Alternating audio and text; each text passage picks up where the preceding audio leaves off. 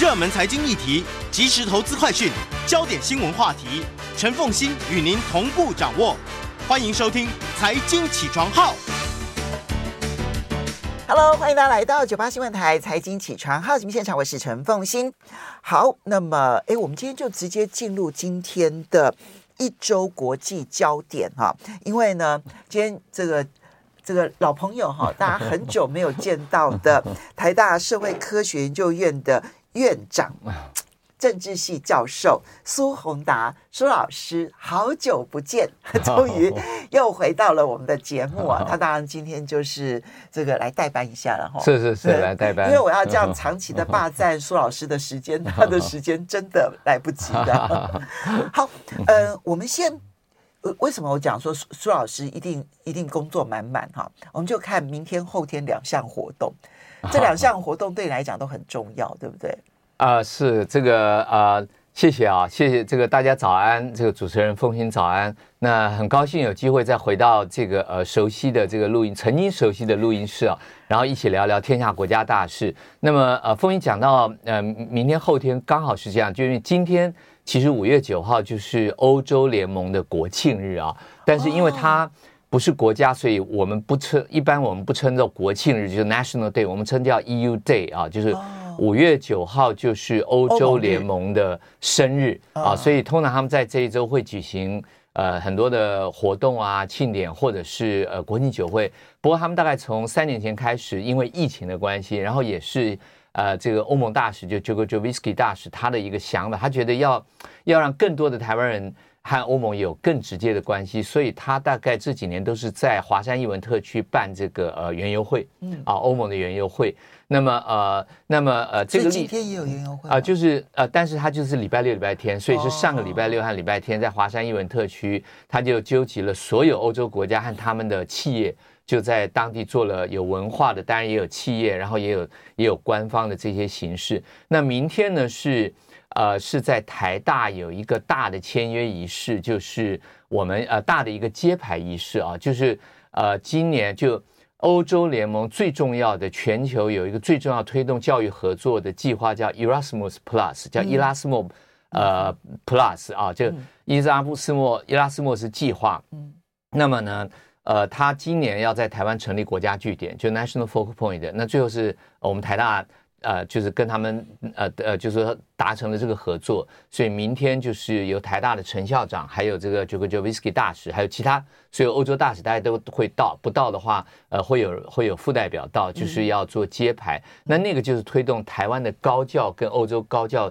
的一个呃比较有系统或更深化的一个合作。嗯、那么这是一个啊，所以拿到这个就是说。他愿意在台湾呃成立这样的一个据点，其实对台湾来讲是一个，我觉得这是一个很实质的一个合作啊，就不是象征性的。苏老师，你在这个台湾推动跟欧盟 之间的关系，还有你一直推动那个高教合作这件事情，哎，真的是开花结果。呃，我想是很多人啊，大家很多人很多人大家一起来做。那现在其实我们有这个计划之后，其实下一步要推动的可能是集团对集团的啊，就是因为欧洲的高。欧洲的大学现在已经结合成四十一个呃联盟，就是他们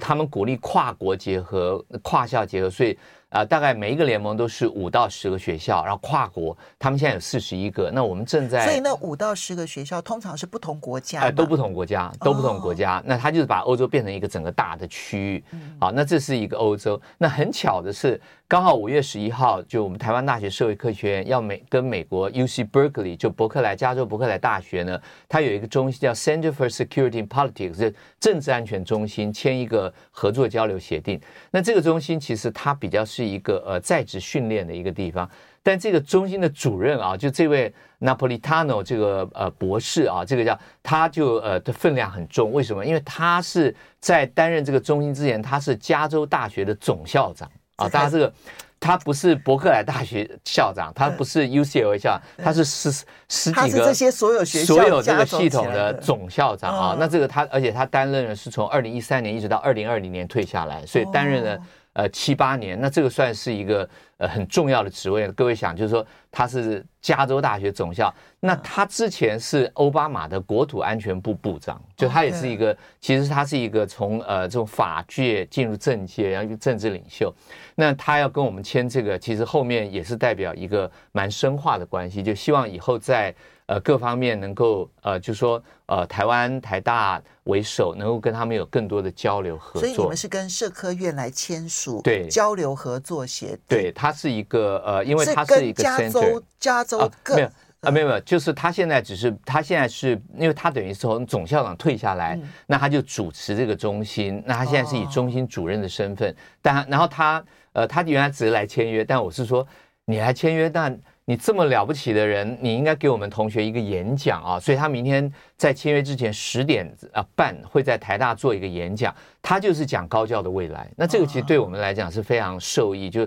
尤其他是当过这么高的职位，所以这两个活动呃，当然就是一个跟欧洲，一个跟美国，我想这个都很重要啊，对我们对我们这个不管高等教育提升或台湾整体的国际连接啊，呃，那我觉得而且是很实际的，就是说实际有这个连接，所以。的确，这几天是稍微稍微忙一点，刚好，呃，碰到这一周本来就是欧盟日啊，就是因为五月九号是欧盟的生日，因为当一九五零年的五月九号下午六点钟，当时的法国外交部部长舒曼就在正式宣布要建立美钢共同体和德国。那这个那那个是一个划时代的宣布，两个原因，第一个是一九五零年距离二战结束才五年。对，就是说，法国被德国侵略占领结束才五年，嗯啊，那个就是说，你杀了我的父母，你你蹂躏了我的国家，你残害我的同胞，这个记忆都还很新。但是他们决定要走向和解。那第二个是这个计这个计划开始看起来不是那么起眼，对，但是后来开花结果，到现在就是欧洲联盟，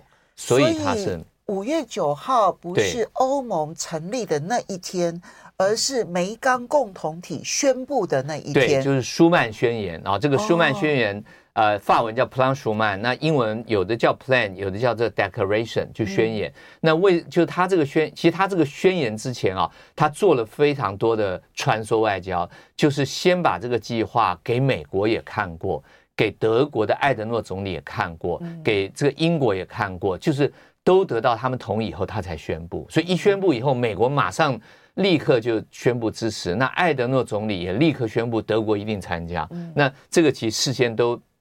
但是他是在很短的时间做，其实是呃非常成功的一个外交、哦。对，因为那个时候煤跟钢是所有的军事武器最重要的原料。对，而且对法国来讲还有一个非常大的效果啊，在这个之前，其实欧洲的主导权是在英国手里。其实英国是战胜国嘛，英国当时还是一个战胜最强大的国家。可是这个之后，整个欧洲的统合和整个欧洲的舞台就是法国的天下啊。那这个是一个呃，我在我常用这个叫做外交主导抢夺啊。那这个就是法国非常厉害的一个地方，也是非常成功。那这个的前一天，五月八号呢，就是昨天，是一九四五年欧洲的胜利日，就是五月八号。一九四五年，德国宣布投降，正式签署。苏联是定五月九号。对，苏联就是这一天，他就是没有，他就是五月八号，他就是这个胜利，呃，这个胜利游行日啊，每年他都这个时候做。对，那他就是，那大家想想，这很有趣啊。一九四五年五月八号，德国无条件投降，但五年之后，他跟法国一起建立梅钢共同体。这个有时候历史的这种转变啊，呃，敌友的这种变化，也是有时候。让人目不暇及啊！可是那个需要政治家的智慧跟勇气，既有智慧又要有勇气。所以我们现在回顾一九五零年那个时候，美钢共同体成立，现在全世界都公认那个是在追求和平的。过程当中，大概历史上面最成功的一次，对不对？是是是。好，那我们接着就先从欧洲的情势开始说起。好，当然在这整个周末的时候，如果你看热闹的角度来讲，就是英王登基了。好，对，好，对对对。但是呢，另外在俄乌战场上面，其实有一些变化。那么，嗯，等一下我们也会稍微来谈一下，因为我们看到，包括《基辛吉》还有包括华尔街呃《华盛顿邮报》吧，哈，《华尔街日报》。嗯，跟《华尔街日报》都开始谈到，就是俄乌战场上，中国大陆的介入似乎真的对俄乌战场可能会产生一些改变哈，他们的看法。不过，我们先从英王登基开始说起。啊，好，这个呃，查理三世啊，这个终于终于登基了啊！我觉得他也想一想，我觉得他也不容易啊，就一个人做储君啊，做了这么久啊，然后最后也顺利登基。坦白讲，也是恭喜他了。嗯、那我想这个呃，这个呃呃，这个热闹这个部分，我想不是今天的重点啊。不过。呃，英王登基，我认为它呈现英国在整个国际社会和人类文明里头一个重要的讯息和价值，就是传统的伟大啊。就是说，如果看英王登基的很多仪式啊，就现在来看，还真的很繁复，然后真的很象征性，实际上有什么意义？好像也也没有立即的意义、立即的作用。可是它呈现出英国人和英国整个发展过程一个非常重要的讯息，就是我们非常在乎和尊重传统啊。那我觉得这个是英国在整个人类文明和这个近代发展上一个非常伟大的成就，就是对传统的尊重和珍惜啊。那那这个最传统的尊重和珍惜呢，我认为它有两个意义，一个意义是现代当代人民的谦卑，就是说。我们活在当代啊，我们总觉得我们知识比我们的祖先大很多嘛。好，我们的我发现有手机有网络，可是我们的智慧不见得是比我们的呃先贤先先贤这个祖先高哦。这个啊，就如果我们比较两千年前的人，我们今天谈一些人际关系，可能他们的看透比我们还还有洞见啊。那这是一个。可是另外一方面，如果是一个。维持传统却是不自由的社会，传统就容易僵固啊。就是说，那传统就会变成教条，会变得这个所谓吃人的礼教啊。所谓那就最后就是说，你跟现代生活完全没有办法融入。我们看到一些有有一些高唱坚持宗教非常极端的，那就看到他有传统，但是他没有办法跟现代融入。而我认为英国就做到了兼容。就他一方面非常珍惜和尊重传统，一方面他却同时是第一个走向民主或最早走向民主自由的社会之一，在这两个之中取得一个平衡而走到今天，我认为这是这个英国整个文化和这个国家对整个文明一个非常伟大的呈现和贡献啊。那天我看到一个标语，我觉得很有趣啊，就反对英王的啊，他们拿了一个标语说。The only good king is Burger King 啊，对，他拿了一个大汉堡，我说奇怪，为什么拿个汉堡？哦，原来上面写他说除了 Burger King 都没有好国王，除了汉堡王没有，除了汉堡王没有好国王。对，那我觉得，所以我觉得英国这个整个，而且大家看啊，英王，大家看英国王室，英国赚了多少钱？王室登基就造成这么大的风潮和商机，王子结婚。啊，也造成这么大的商机啊，所以大家看就是这个事，然后什么女王登基六十年、七十年又造成，可是他就有这么大的效，那为什么大家这么想看呢？除了他因为是英国曾经是一个伟大的国家，还有就是其实大家会缅怀传统和缅怀这些呃光荣的过去啊，所以我认为它让我们看到就是。传统和延续的伟大，那以及与自由之间的平衡，就有传统没有自由很危险，会走上教条。可是光有自由把传统都丢了，最后可能是混乱，而且是不知所措啊！所以我觉得英国找到这两个之间的平衡，我认为是非常伟大和了不起的。对，当然我可能有稍微不一样的解释的方式，这样是我觉得，嗯、你刚刚讲说坚持传统这件事情，就就是说发扬传统这件事情是好的，哈。那但是呢，传统会不会造成一个社会进步的妨害？这件事情，我觉得关键点在于怎么样是，就是当你把传统用来强迫别人遵守的时候，它就变成了压迫，它就变成了容易。所以我们需要自由和容忍。我觉得这不纯粹是自由，我觉得容忍的程度比较高一点。就是说我愿意接受不同的思维这件事情，比嗯，只是唱自由这件事情，因为。我也有坚持我的传统的自由，以至于我要求别人必须遵守我的传统。哦，那就没有 Burger King 了，那个问题就比较大了，对不对？好，那但是至于英王这个体系到底能够维持多久，我在我是坦白说，这个世纪啊，这个结束之前呢、啊。当然我们都看不到这样子，我我在想说，它到底能够维持多久，恐怕还是一个很大的问号。对，因为现在大英国协的的国家数字正在一一的减少，而这些大英国协十五个国家嘛，哈，那现在正在嗯都在讨论说，他们应该要继续的接受那个英国国王是他们的元首吗？我觉得这件事情也是后续。我比较相对来讲没有那么的，呃，可能这个分两块，就是说尊英王为元首和英格英国本身对王室和共和的辩论，呃，我觉得可能是两块，就是比方说在澳洲，现在有越来越多的人觉得共和啊，纽西兰就比较少，这个很有趣啊，纽西兰比较少，澳洲比较多，那也有些国家，包括非洲国家，呃，甚至加拿大。啊，都会讨论为什么我们要呃，应呃要要尊一个那么远的地方，然后他派一个总督到我们这里来。那这些非呃，就是说呃英呃呃，他们现在也不叫大英国家，他就国协啊，国协的国家尊英王为元首。其实这一块的确在这些国家辩论。而尤其随着年轻世代跟英国的关系越来越远，我认为其迪士尼没错。不过英国本身，它对于王室的关系还是比这些国家来的浓厚和和浓厚和就近，因为终究是我们的国王嘛。那这个部分，而且坦白讲，这观光收益也是我们的嘛。没错。好，接下来我们再来看到的是俄乌情势的一个情况。嗯，当然这里面有他战场上的一个情况，可是。我觉得这里面也蛮有意思的，因为《华尔街日报》，你知道，《华尔街日报》其实它它向来对中国大陆来讲没有那么的友善，好，可是它现在报道说，呃，包括了美国，还有美国的欧洲盟友们，现在对于这个嗯中国大陆呢，来斡旋俄乌之间能够达成和平这件事情，现在已经开始转为相对期待，好，希望能够有所斩获。季辛吉接受访问的时候呢，也认为。北京介入这件事情是一个很重要的转折点，估计年底之前，俄乌战争就会有机会和谈。你怎么看？好，这个就讲一下。最近刚好因为呃这个欧洲日的关系啊，跟呃欧洲来的学者有几批学者，有的从意大利，有从法国，有从波兰啊，我们大概有三批学者还有专家，有一些对谈谈谈到俄乌战争。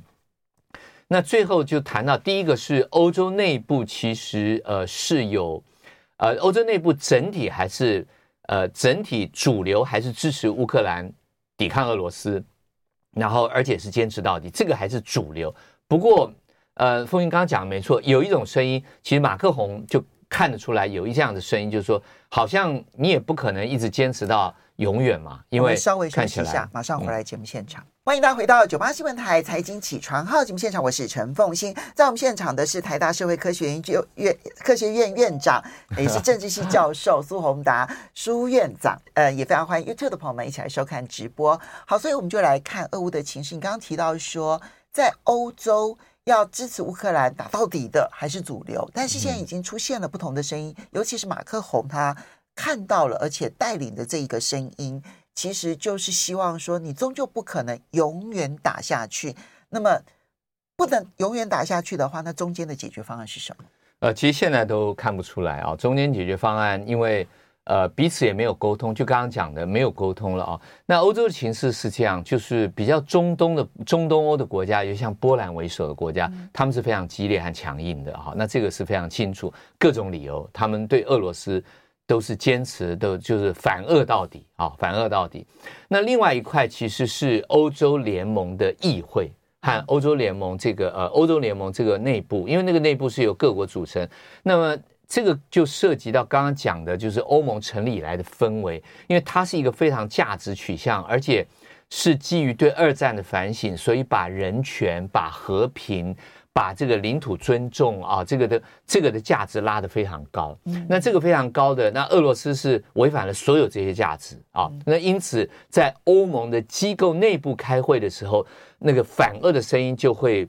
呃就会扩大啊，就会扩大。那么比较主张就是觉得要缓和啊，比较是西欧跟南欧啊，比较西欧，尤其是法国。那意大利其实有点模糊了哈，意大利意大利现在看起来是跟美国在一起，像西班牙，因为对它很远嘛。嗯，那这个是一块，但是呢，呃，欧洲我们谈的时候，就大家都有个最后一个共识，最后还是看美国。好，为什么最后还是看美国？因为很明显就是现在乌克兰主要的军事援助还是美国，不是欧洲啊，这个是很现实。它呃有一个数字啊，这个数字。呃，我觉得可能需要查证一下，但是我们看到数字大概是八比二，嗯，就是说真正呃，乌克兰得到的武器百分之八十是来自美国，百分之二十来自欧洲。那它主要训练是在英国啊，那是这个都是美国体系，所以最后还是美国说了算。好，那美国说了算以后，刚刚讲到像基辛格的言论啦，Wall Street 就很值得我们重视。那我觉得为什么他们现在会一直讲说年底前年底前啊？我认为是如果美国有意要在这个问题上，包括支持或者默许中国大陆去从事一定的缓和。年底是最后的时间，因为之后就选举了。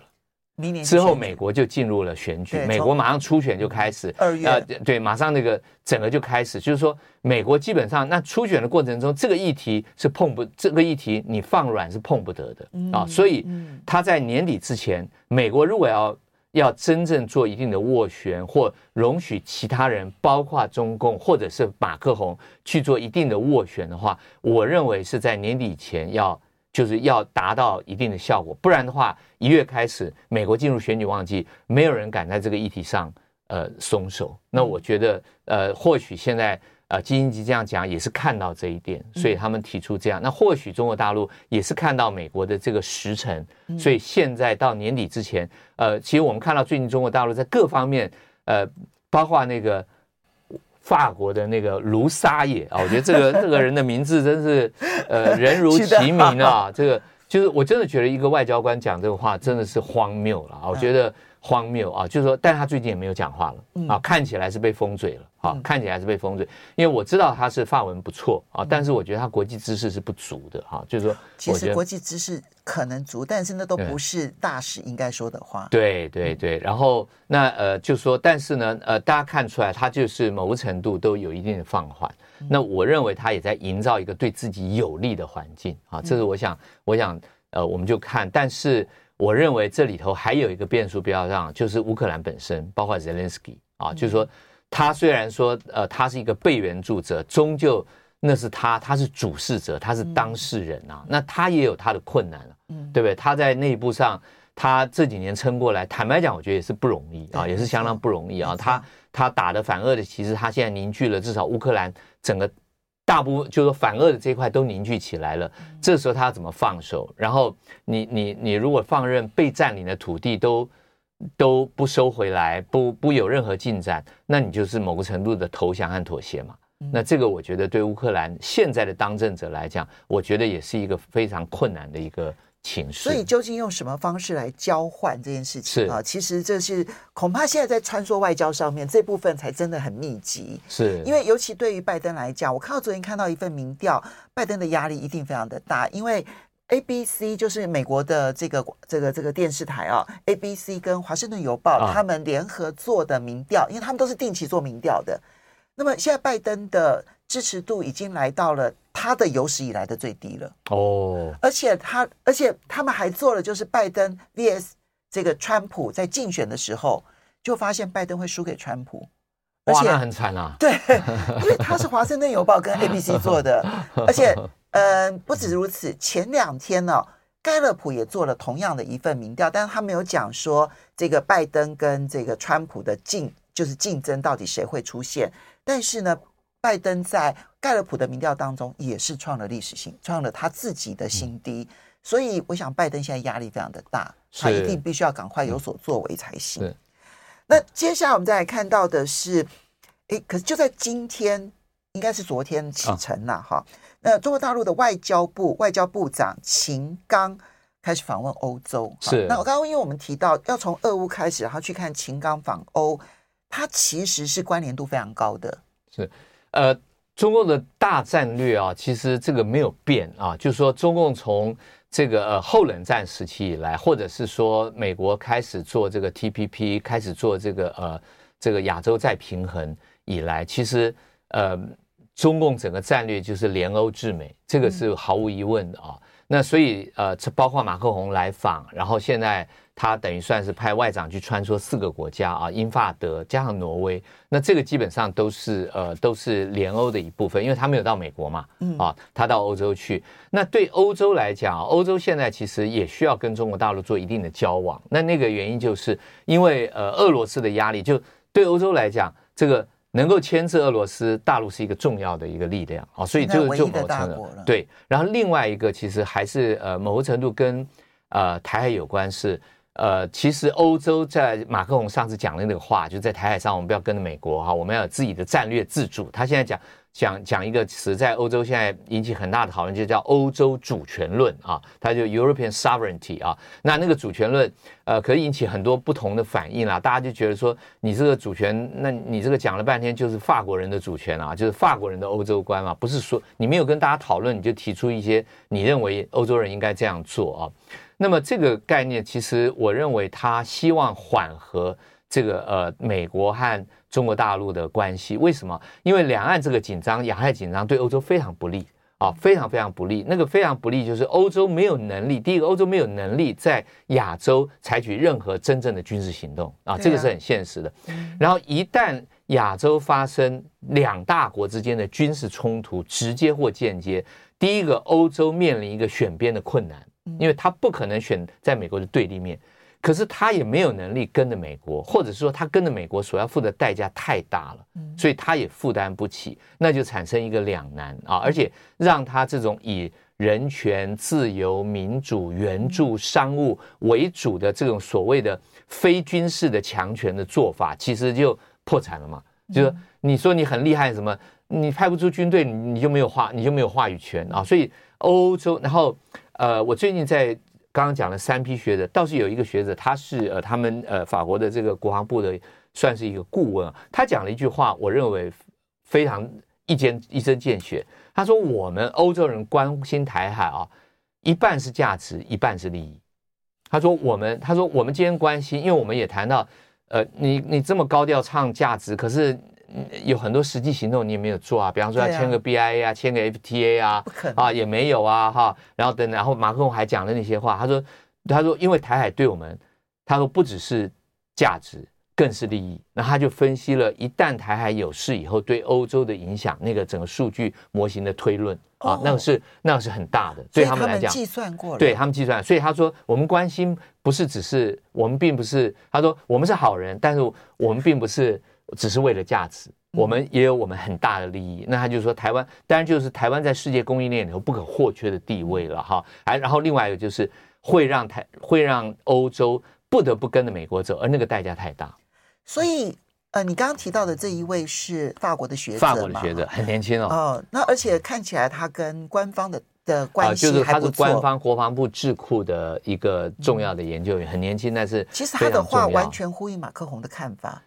对，就是包括战略自主，包括了欧洲主权论，包括了法国不能够卷入台海战争等等之类的。所以他们现在选择的做法是，我如何能够提前的避免那个两难局面，是他们的外交的最高的策略。对，而且法国就是欧洲，我跟欧洲人接触，跟美国人接触，我觉得现在对于呃两岸有一个很大的不同是。大家都是支持台湾的民主，这没有问题。然后对于中共的很多作为，军机绕台都非常反对啊。然后对于这个很多作为，但是呃，欧洲跟美国有一个非常不一样的地方是，欧洲非常鼓励两岸对话啊。就是刚刚我们讲，就是说呃，那个舒呃，我刚刚讲到欧盟诞生的舒曼宣言，他第一句话就写，他说面对危险啊，面对危险和这个这个危危险危，面对和平遭受到的危险。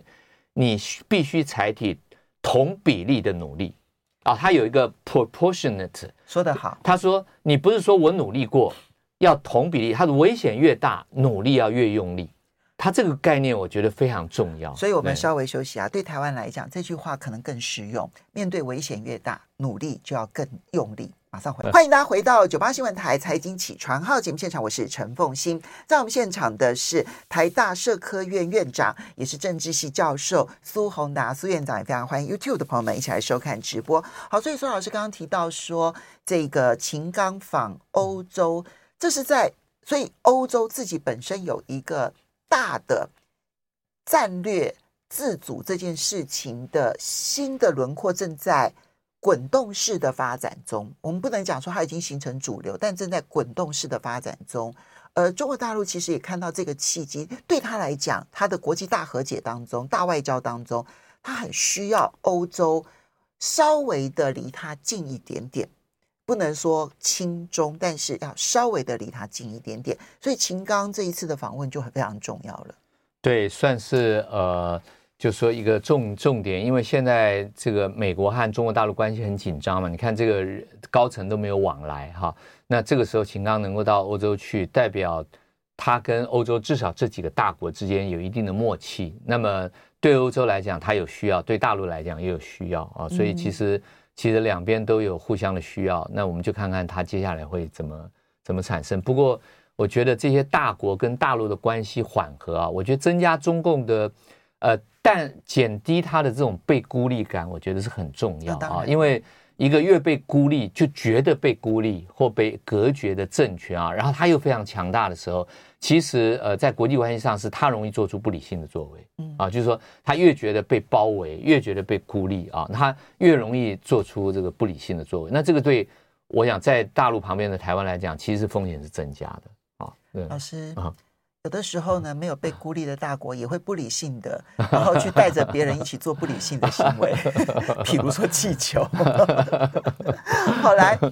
我们来谈一下土耳其。好。土耳其五月十四号举行大选，其实有两个大选都在五月十四号举行，而且都有可能变天。一个就是土耳其，另外一个就是泰国。对，而且刚好有点像哈。对，就 T 开头的。对对，好，我们讲中东，呃，现在其实有，我想谈三个国家的情况。第一个就是土耳其啊，那土耳其这个大选是呃万所瞩目啊，一一方面是它是一个大国嘛，它是战略上一个非常重要的国家；二方面是这个总统。呃，他已经执政二将将近这个二十年了啊，然后他其实已经不被认为是一个民主的总统，他已经被认为是一个类似独裁者的一个威权体制了。那现在仅存土耳其的一些民主的还存在的机制，就是这个选举啊，也就是说，虽然他用了很多方法让反对的反对党或者是呃反对的势力出不来，甚至呃记者也被逮捕，不过。目前呃看起来就是他还不敢没收选举啊，所以这个选举还变成他能够让土耳其不要完全滑向威权独裁的最后一根稻草。那如果这个选举能够顺利举行，目前的民调看起来其实是五五波啊，就是说呃，二段还有这个对手。不过以他执政二十年到五五波这样来讲，其实呃基本上就算是。算是一个下滑的趋势啊，下滑趋势。那现在大家就看，就是他有没有可能这个挫败啊？他有没有可能挫败？那目前其实呃看到的民调，因为都是从土耳其来的民调啊，那看到都是呃在误差范围之内，其实大家都不确定。不过确定的是，埃尔多安的声势已经不像二零一六那时候呃那个。不明白的政变之后的那么强势了哈，那个二零一六到二零一八，他其实整肃了非常多非常多的政敌和这个反对势力啊。那这个呃，现在就是看土耳其他可不可能？那土耳其这个会影响到什么呢？第一个，它会影响到跟西方的关系啊，这个非常重要。就比方说，土耳其加入欧盟的谈判，因为埃尔多安他的呃各方面的这个呃作为，所以欧盟就终止了，因为你违反了我基本的条例啊等等。那第二个是影响到这个呃。在叙利亚啊，在叙利亚的，因为土耳其现在还占领叙利亚的北部啊，那还没有还没有完全撤军，就是那个库德库德族的部分，他还占领那边。那第三个当然是叙利亚的难民啊，这个这个二段坦白讲，这个从二零一五年到现在到现在为止，还有两百万的叙利亚难民在土耳其，其实这个是。呃，这一点我们必须说，土耳其政府也不容易，因为两百万难民你要供应它，其实非常大的成本啊。台湾当然在这里头也捐献过一些物资啊，包括民间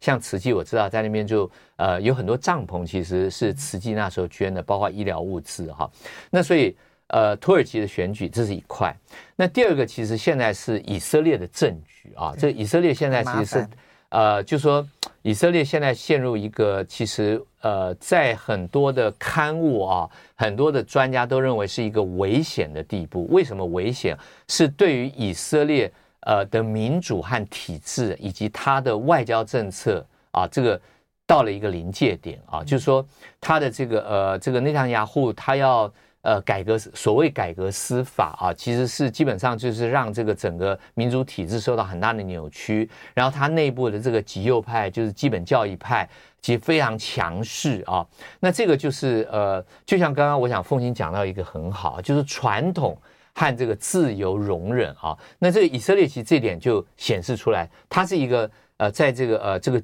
这个就他们叫 Torah，就是旧约啊，圣经的旧约所建立的国家啊，就是我们是神的选民，所以我们按照上帝的教导来做。那这一部分是一个他的这个民族传统跟宗教，不过他。呃，并没有直接变成法律，那这个很重要，就是你的宗教传统，那你愿意遵守啊，十诫啊，他他们其实不是十诫，是六百一十三诫啊，怎么？那你遵守，但是他如果变成法律就很可怕了。就如果这个变法，就是说你规定什么时间你一定要怎么样，你一定要怎么样，一定要怎么样啊？那那如果这个变成法律，那其实就跟很多伊斯兰基本教义派就有点类似了，对不对？就是说我依据这个经典。你不可以这样做，或你必须要这样做。其实就跟伊斯兰要求说，一定女性一定要戴面纱，然后不能够上街。对，对啊，那这个就那这个那这个现在呃，其实面临很大，而且这个我我看到这个呃相关的报道和去查资料，其实这个路线争持从以色列建国以来一直在，就我要世俗的国家，还是一个属这个就属神的国家，还是一个宗教国家，最后是取得一个中间。啊，就是我们在很多节庆啊，很多传统上是一个宗，是一个很有宗教性的。他们现在但是遇到转折点了吗？对，他们现在，如果这个内塔尼亚胡这个为什么他遇到这么大的示威，就是连他内部的人都反对，他内部是他自己政党，可是他是一个联合政府，他需要依赖那个极右派啊，所以他的，而且还有一个，其实呃，这是我以色列朋友跟我讲的，他在以色列，以色列出生率很高。但是有些出生最高的都是宗教人士，就是说，哦，因为宗教的关系，所以对于生养这件事情特别看重。对，就是说他们就是那个呃，就是说比较是基本教义派的，他们一个人是五六个啊，四五个以上，那一般人就是两三个啊，哈。他哦，所以那个宗教趋于极端这件事情，从所以他们为什么他们的得票会上升，其实跟这个人口数还是有关的啊。嗯，那这个在全世界都有一个。共荣现象，就有宗教信仰的人其实生育高啊，这个在好。那这是以色列啊，那以色列这个就影响到他跟巴勒斯坦还有周围阿拉伯国家的关系。好，那所以这两个中东的大国，我们要小心的注意，因为时间的关系，时间关系吗？我们要非常谢谢苏宏达 苏老师。